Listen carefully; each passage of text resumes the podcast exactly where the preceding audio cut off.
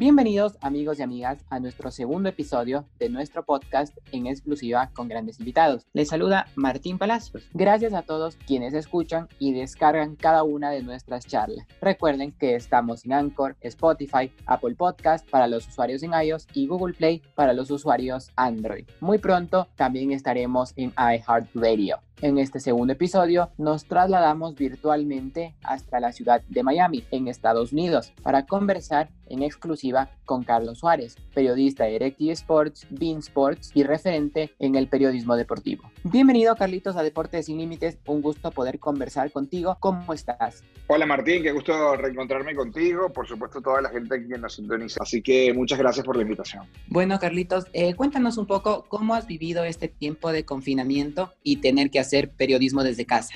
Bueno, son nuevos tiempos Martín, la verdad nos hemos adaptado y lo hemos disfrutado muchísimo. Ha sido mucho trabajo, mucho esfuerzo, una manera distinta, pero, pero la buena noticia es que, que sí se puede, ¿no? Es decir, para, para nosotros era completamente impensado poder hacer programas desde la casa, mucho menos transmisiones de partidos desde la casa. Y hoy todo eso ha cambiado. Así que yo creo, yo lo veo como una oportunidad, a pesar de, del mal momento que vive que estamos viviendo todos, creo que es una muy buena noticia y es una noticia positiva. Creo que estamos trabajando más que nunca y, y lo hacemos con mucho gusto, ¿no? Cuéntanos, ¿desde qué parte de tu casa realizas las diferentes transmisiones? Tengo, tengo una oficina justamente en mi cuarto. mi cuarto es bastante amplio, el cuarto de mi señora. Así que tenemos en una, en una de, las, de, de, las esquinas, tenemos nuestro, nuestro escritorio. ¿no? Mi esposo también trabaja en oficina, así que estamos todo el día en relevo cuando yo estoy haciendo programas o transmisiones con los equipos en, en el escritorio o en la oficina. Ella está afuera y, viceversa, ¿no? Con, los niños, así nos estamos repartiendo. Cuando a mí me toca estar fuera y estar libre, ella, ella ya se apodera un poco de la oficina y, y empieza a realizar su trabajo, ¿no? Y bueno, Carlitos, ¿quién es Carlos Suárez? ¿Cómo te definirías a ti mismo? Me definiría como, sabes que no soy, soy malo, ¿no? Definiéndome, pero alguien que ha persistido, ¿no? Que, ha luchado, que, no se ha rendido y sobre todo que ha, que ha insistido, ¿no? Yo creo que muchas de las cosas que, que puedo, puedo hablar sobre mi carrera o hablar de lo, de lo logrado pasa por, por insistir, ¿no? Por insistir, por, por no tener pena, por, por moverme. Eh, creo que, que, que, por insistir ha sido, ha sido mucho de las... Por no rendirme, ¿no? Por, por seguir creyendo que, que este era el camino, ¿no? Sabemos que la situación eh, sanitaria en Florida está un poco complicada. En las últimas semanas ha habido gran aumento de casos de COVID-19. ¿Cómo ves toda esta situación allá en la Florida? Realmente muy preocupado, preocupado porque hoy es casi que el epicentro de, de, del COVID-19 a nivel mundial. El sábado pasado más de 15 mil casos. Hemos estado rozando los 10 mil casos diarios, algunos días 6 mil, algunos días 9 mil. Eh, la verdad preocupado porque no se terminan de tomar las medidas pertinentes. Ya el día de hoy, el último reporte habla de 11.000 casos. Se ha priorizado lo económico y no lo sanitario. Es cierto que ya hubo un confinamiento bastante largo y la economía quedó muy golpeada. Tenía que buscar una solución, pero creo que esta solución ha venido a medias. Yo realmente trato de, seguir el confinamiento como, como anteriormente. Nosotros, por lo menos te, te, cuento que en casa nosotros no salimos si no tenemos que salir. Hacemos lo esencial, no lo básico, porque ni siquiera al automercado estamos yendo, estamos pidiendo todo en línea porque no queremos tener la posibilidad de, contagiarnos y creo que dirigentes, gobernadores, alcaldes no se terminan de poner de acuerdo en quizás, en quizás tomar algunas medidas para, para evitar el, contagio, ¿no? Más allá de que han puesto el, uso obligatorio de máscaras, no todo el mundo lo cumple y, y realmente son tiempos complicados.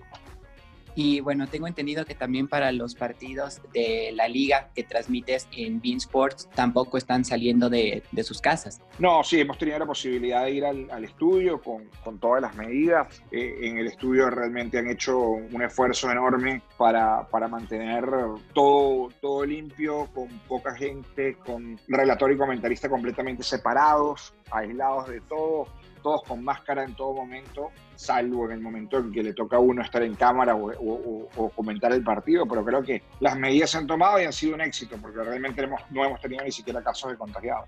Eso es lo importante, ¿no, Carlitos? Sí, sin duda, sin duda, tomar todas las medidas, acatarlas y, y, y por supuesto, eh, evitar ¿no? cualquier, cualquier tipo de problema. Y bueno, ahora sí entrando un poquito a lo que es el regreso de las ligas. ¿Cómo ves el regreso de las ligas principalmente en Europa con las nuevas modificaciones en las reglas y también con los protocolos sanitarios que se están cumpliendo? La verdad que bien, este, todo, todo bajo control, la verdad, todo ha sido un éxito, ¿no? Creo que al final del, día, creo que todo ha, ha, resultado ser exitoso, ¿no? Ya la Liga Española termina el domingo, ya terminó Alemania eh, sin ningún tipo de, de problema, en Italia y en Inglaterra todavía siguen disputándolo un par de semanas más, pero sin embargo me parece que todo bien estudiado el protocolo y sobre todo bien cumplido, porque no hemos tenido ningún tipo de problema, más allá de que son otros tiempos, de que ahora eh, es un fútbol con cinco cambios, con, el, con, con ese water break o con, con, ese, ese tiempo de hidratación que creo que para, esta, para, estas, para estos días en Europa es completamente válido. Creo que no ha sido tan difícil el cambio, evidentemente se extrañan a los aficionados en las casas, pero creo que se prioriza lo, lo humanitario antes de, de, de, lo económico. Creo que eso ha sido un acierto. ¿Consideras, hablando sobre el título del Real Madrid, que es justo campeón de la liga?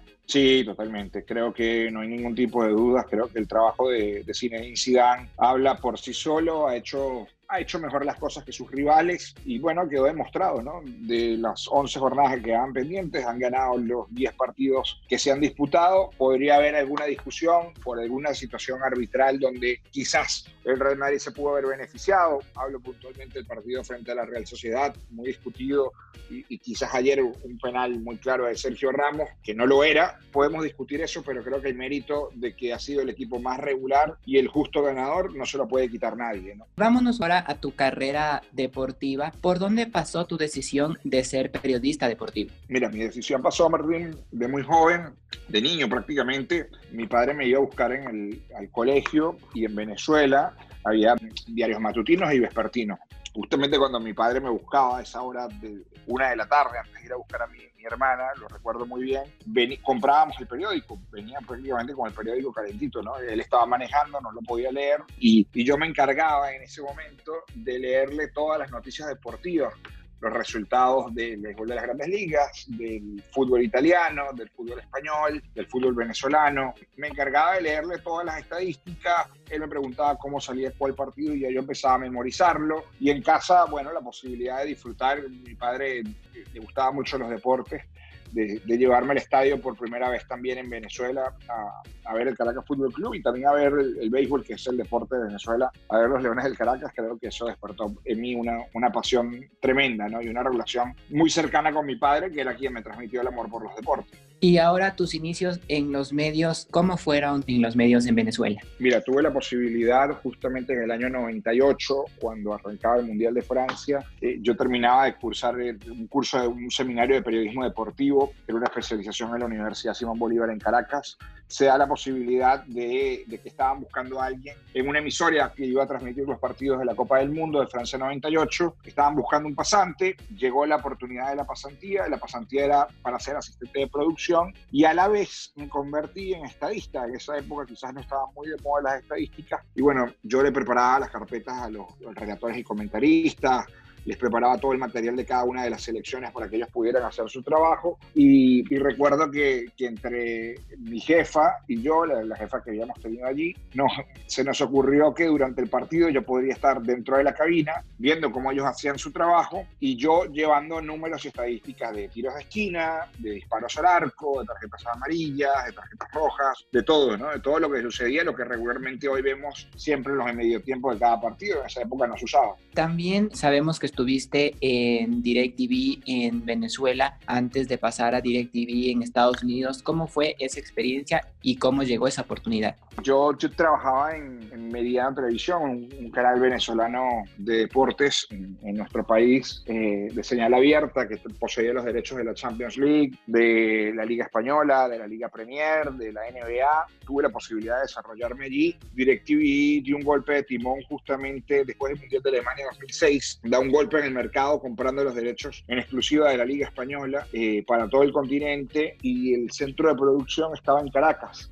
Bueno, se dio el, el, el, llamado en el 2006, se dio la comunicación a través de un contacto para, para que me fuera con ellos. Yo en principio tenía todo acordado para irme con ellos, y a última hora decidí pedirles una pausa de un año, ¿no? Decirles, mira, el año que viene es la Copa América en Venezuela, en el 2007. Yo tenía un rol protagónico en Meridiano Televisión, que tenía los derechos. Si ustedes me pueden esperar un año, yo feliz de la vida de, irme con ustedes a trabajar. Y así sucedió. Milena Gimón, Fernando Petrocelli, Jesús Eduardo Acosta, entre otros colegas, eh, empezaron en el 2006 y justamente eh, en el 2007, al terminar la Copa América, donde Brasil le gana Argentina en el último partido en Maracaibo, 15 de, julio, no, no me olvido, al día siguiente llegó mi decisión de renunciar a Meridiano Televisión, incorporarme a DirecTV. Allí fueron seis meses, Martín, eh, en DirecTV Venezuela. Apenas entré, se empezó a, empezamos a cocinar la posibilidad de no solamente trabajar en DirecTV, sino de ir a España. Y junto a Alex Candal presentamos un proyecto para, para hacer la corresponsalía de DirecTV Sports en España. No fue aprobada al principio, estuve seis meses relatando partidos de España y partidos de Premier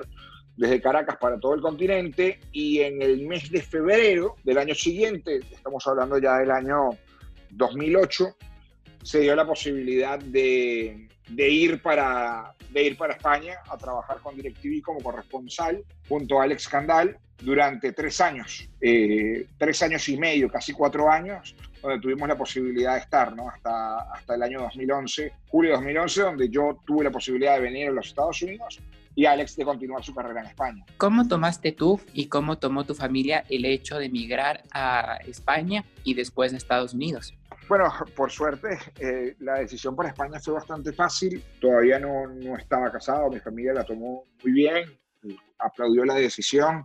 Tenía la posibilidad de ir allá. Mi, mi novia, mi esposa en este momento, mi novia en ese, eh, vivía en España, así que evidentemente aplaudió la, decisión y, mi familia también orgullosa de, poder aprovechar una oportunidad fantástica que era ser el corresponsal junto al escándalo de, la liga en España, ¿no? Creo que esa fue, fue importante. Y luego el cambio y la mudanza a Estados Unidos fue otra historia, ya éramos parte de una familia y la decisión también se basó no solamente en la parte profesional de volver a Estados Unidos, de venir a Estados Unidos para, para dejar atrás quizás la corresponsalía o, ir al estadio o hacer entrevistas, sino para volver a hacer estudio, era lo que originalmente yo estaba habituado a hacer, sino también a estar más cerca de mi familia. Mi familia entera vive en los Estados Unidos y prácticamente toda la familia de mi, de mi esposa vive en este país. Llegamos primero a Los Ángeles, estuvimos allí un, par de años junto a Bruno Bain y luego llegó la mudanza a Miami en el año 2013 para, para continuar con la Liga Premier de Inglaterra. Y ahora te pregunto, ¿en el periodismo se puede ser 100% objetivo? Yo creo que sí, hoy, hoy, hoy, en la, hoy en día quizás estamos un poco más acostumbrados a que haya periodismo de camisetas. Yo no lo veo mal, me parece una opción completamente viable y respetable, pero yo no la comparto. Es decir, yo, fui, yo vengo de otra escuela, yo vengo de la escuela de la objetividad, yo trato de, si miro algún partido de fútbol, por lo menos en un gusto personal, tratar de no identificarme con el relator y el comentarista que sean de cada equipo, ¿no? sino que sean suficientemente, lo suficientemente objetivos. Pero ese es un tema mío, yo vine, yo vine de esa escuela. No veo mal que haya periodismo de bufanda, es decir, si alguien es muy fanático o está muy ligado a un equipo, tiene todo el derecho del mundo de, poder hacer su trabajo. Yo lo, que no me gusta es un tema de, objetividad porque yo vengo de otra escuela, ¿no? Eh, me sucedió, por ejemplo, te, doy un ejemplo rápido, me pasó con, con, Venezuela. Yo tuve la posibilidad de hacer la Copa América de Chile 2015 con, con Bean Sports en los Estados Unidos y, y relataba los partidos de Venezuela. Y, y incluso cuando lo hice en DirecTV y en Meridiano, Venezuela, trataba de ser lo más objetivo posible, más allá de que sea venezolano o, desear que le haya bien a Venezuela. Creo que eso es parte del trabajo, no hay que olvidarse de eso. Por lo menos así fue como yo aprendí a hacer periodismo, ¿no? Pero como te digo, respeto a la escuela de quien, de quien no piensa igual, ¿no? Ahora el regreso de este torneo de la MLS con el torneo MLS is back. ¿Cómo has visto el regreso de este torneo? Bueno, la verdad me, me preocupó un, un poco al principio todo el tema de, los casos como fueron creciendo en Florida con el COVID-19, la situación de Dallas, la situación de Nashville, creo que la liga lo manejó muy bien, aislando los dos equipos y sacándolos del torneo, modificando un poco la situación. Creo que al final del día es un torneo de pretemporada para que los jugadores se pongan a tono para lo que viene. Quiero ver cuál va a ser la decisión de MLS para que en el mes de agosto ya todos los equipos vuelvan a disputar sus partidos y a terminar la temporada regular. Pero por ahora me parece un acierto, me parece algo atractivo para ver y, sobre todo para que los equipos vayan poniéndose a punto. ¿Qué equipo tú ves con mayores posibilidades de quedarse con este torneo? Mira, me ha gustado mucho lo que he visto de Toronto, me ha gustado mucho lo que he visto de Orlando hasta ahora, también me ha gustado mucho lo que he visto de Portland, creo que son los equipos que al principio me parecen tienen más posibilidades por lo visto. Yo me imaginé que Atlanta, que el Galaxy, que el LAFC iban a estar en una mejor posición junto a Seattle, pero no ha sido así. Han arrancado bastante mal todos los equipos Quizás todavía el Fútbol Club con un empate tiene la posibilidad de, ir mejorando, pero hasta ahora me parece finito lo de, lo de Toronto, me parece finito lo de eh, San José, que también ha hecho una muy buena presentación. En tu opinión, ¿se podría replicar esta burbuja de la MLS en Sudamérica como una solución para que regresen las ligas locales? La verdad es, es complicado que, pueda suceder, eh, es lo que deseamos, que en Sudamérica pueda volver el peor de la pandemia, está pasando o está por pasar en, Sudamérica, ¿no? Eh, y tenemos el caso de los rebrotes, como aquí en los Estados Unidos. Aquí pasó todo lo peor y esto que estamos teniendo ahora, esta situación es parte de la segunda ola, no de la primera con lo cual me daría mucho, mucho temor que, que, se den las condiciones para realizar un torneo y venga una segunda ola de brotes y, pueda frenarlo todo. Creo que hay que esperar y, y, que la voluntad de los equipos y, el trabajo, evidentemente, y el apoyo de Comebol sea fundamental para que se haga. Justo este tema de, de la Comebol es muy importante porque las ligas no se están jugando. Igual hay muchos casos de, de COVID en la región y toma la Conmebol la decisión de aplazar las eliminatorias rumbo a Qatar para el mes de octubre. ¿Es correcta esta decisión de no arrancar las eliminatorias en septiembre? Sí, me parece adecuado. Seguro que en octubre se puedan disputar las eliminatorias. Ojalá sea así. Ojalá se puedan empezar a disputar en el mes de octubre. Hay muchos temas complejos con cada uno de los países participantes, con la apertura de fronteras, con los jugadores que vienen de Europa. Yo no tengo tan claro que este año se vayan a disputar las eliminatorias. Así de, difícil lo veo que se pueda disputar en el mes de octubre. Pero bueno, con Mebol empieza a cuidarse en sus espaldas. Hay que recordar que esto también es un negocio y que evidentemente quieren tener la, la menor cantidad de pérdidas posibles, ¿no? Y que evidentemente quieren cumplir en la parte deportiva.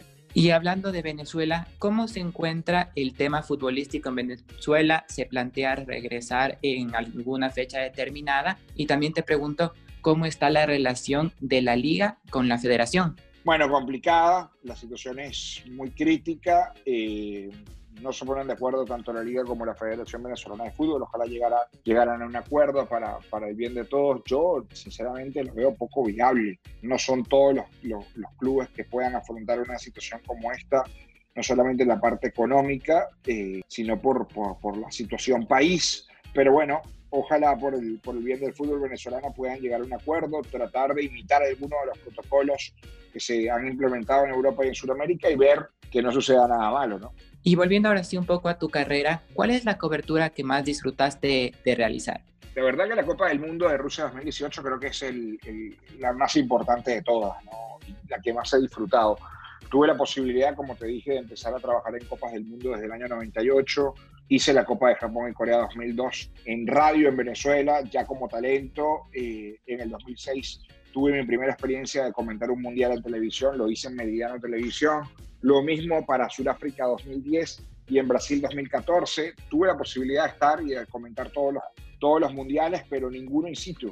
Y, y era una tarea, una asignatura pendiente. Tuve la suerte, Martín, mientras vivía en España, de, de, de asistir a la liga todos los fines de semana, de ir a Liga de Campeones, de ir a grandes finales de Champions, de haber estado en Copas América, de haber estado en Eurocopa, pero me faltaba el Mundial in situ y y fue una experiencia extraordinaria. La verdad, un grupo de compañeros muy bueno, un grupo de trabajo muy bueno y la verdad fueron 40 días de, ponerle el pecho a las balas y disfrutar un, momento un momento único, con los sacrificios que, conlleva, ¿no? Estos 40 días fuera de, alejado de tu familia, en un sitio tan, tan lejano, tan remoto, tan desconocido, pero, pero como experiencia creo que ha sido la más importante sin duda alguna.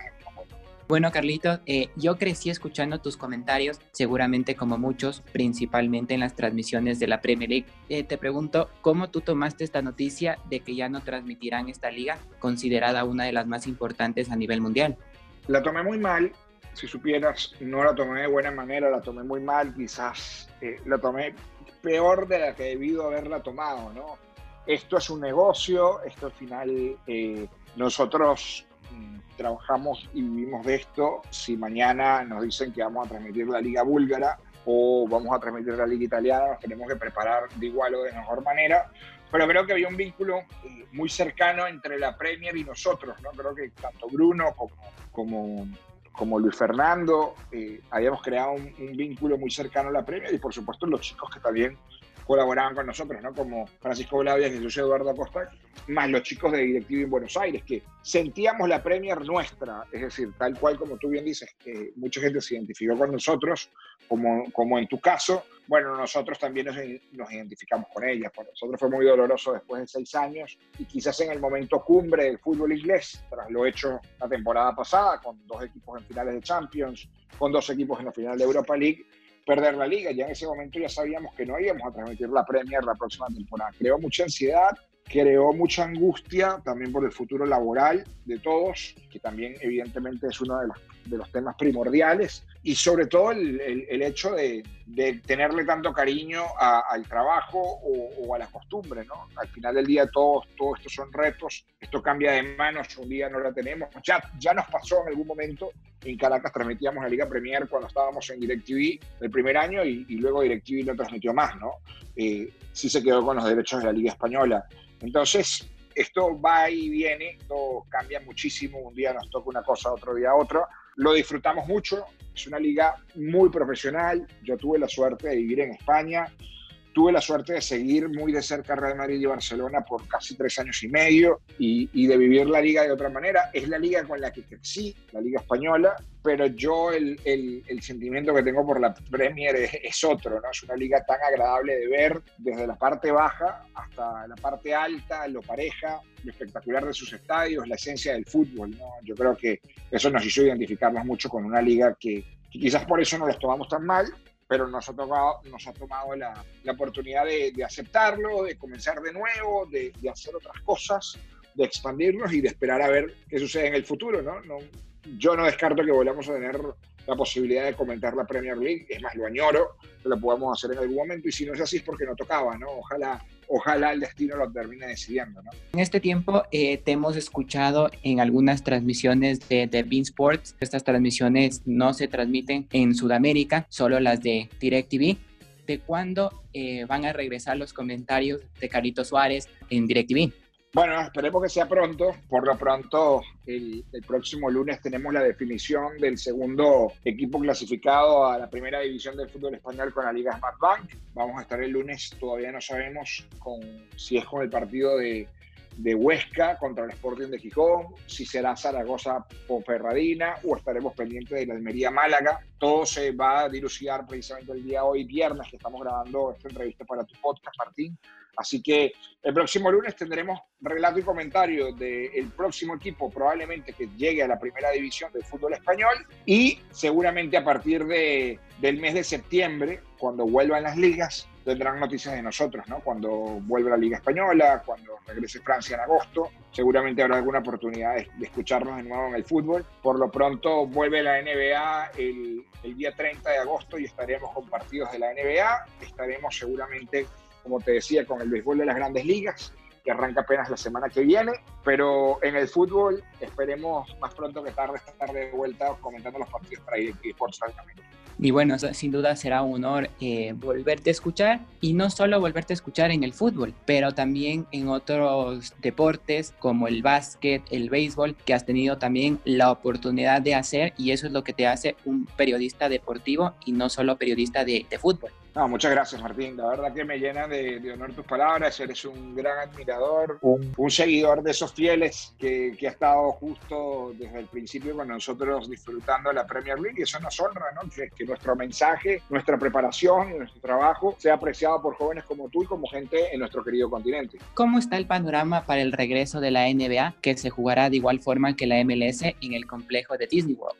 La verdad que eh, pinta bien, por ahora parecen tener controlada toda la situación de, de los casos de, de COVID-19 completamente aislados, incluso fuera de la burbuja. Me parece que está un poquito más avanzado que la MLS en cuanto a protección, pero siguiendo los protocolos. La NBA es otra cosa, la NBA es espectáculo, la NBA es show, la NBA es global. No creo que vayamos a tener algún tipo de problema, más allá de que la situación en Florida preocupa mucho. Pareciera que está todo a punto para que en un par de semanas la, la NBA vuelva y la tendremos en DirecTV. Y, oh, fanático, ¿cuál sería tu sueño a cumplir? Bueno, creo que todavía me quedan muchos, ¿no? No, no creo que sea uno solo eh, como, como periodista. Eh, para mí seguir trabajando esto ya es una bendición, tratar de, seguir el mismo camino, ¿no? Tratar de tener participación en los programas en DirecTV, también en las ligas, ir a cubrir los eventos. Creo que ambiciones y sueños tenemos muchísimos. Quizás una asignatura pendiente pueden ser los Juegos Olímpicos, más allá de que no, si tuviera que escoger entre un mundial y los Juegos Olímpicos, siempre voy a escoger un mundial de fútbol. Eh, creo que es una de las asignaturas pendientes que queda en mi carrera, ¿no? Tuve la posibilidad de estar Eurocopa, Copa América, Copa Oro, eh, de haber estado en Champions, de haber estado en Europa League, de haber estado en ligas. También quizás el, el, relatar algún partido de la Premier League desde alguno de los estadios, ¿por qué no en Anfield? Puede ser un, un sueño, ¿no? También para, para uno de los periodistas deportivos. Y cuéntanos ahora cómo es tu experiencia de formar parte de uno de los programas más vistos a nivel sudamericano, como lo es Fútbol Total.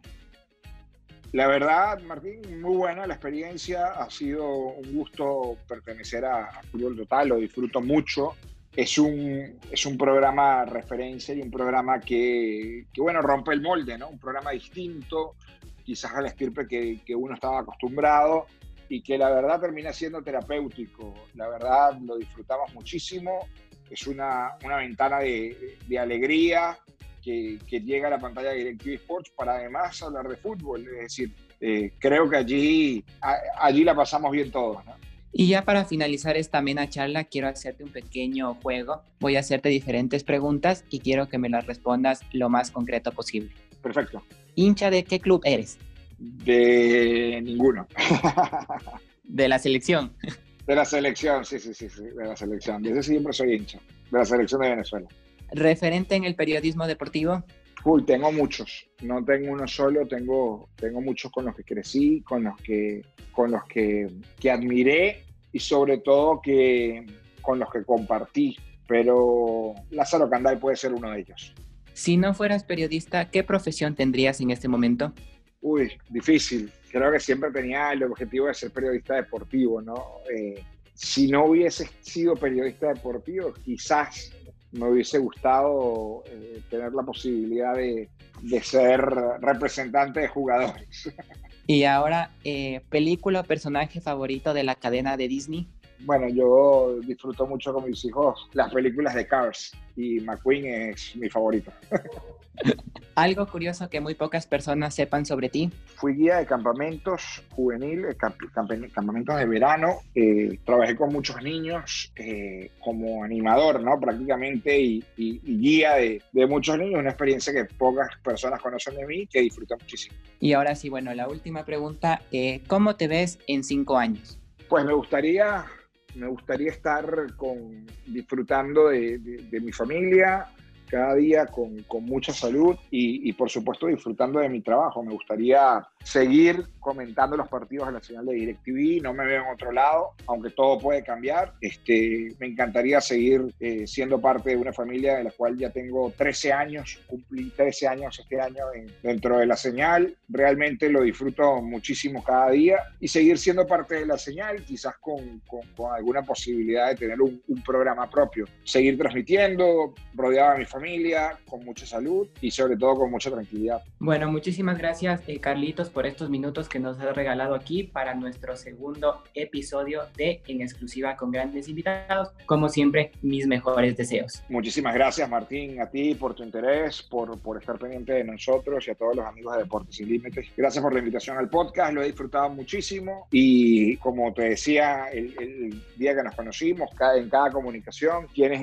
trazada la meta de, de ser periodista deportivo, no te rindas, es un camino duro, difícil, no tengas pena en preguntar y ve para adelante bien preparado, preparándote todos los días para lograr el objetivo que seguramente las oportunidades llegarán. Un gran abrazo. Gracias Carlitos. Un fuerte abrazo a la distancia.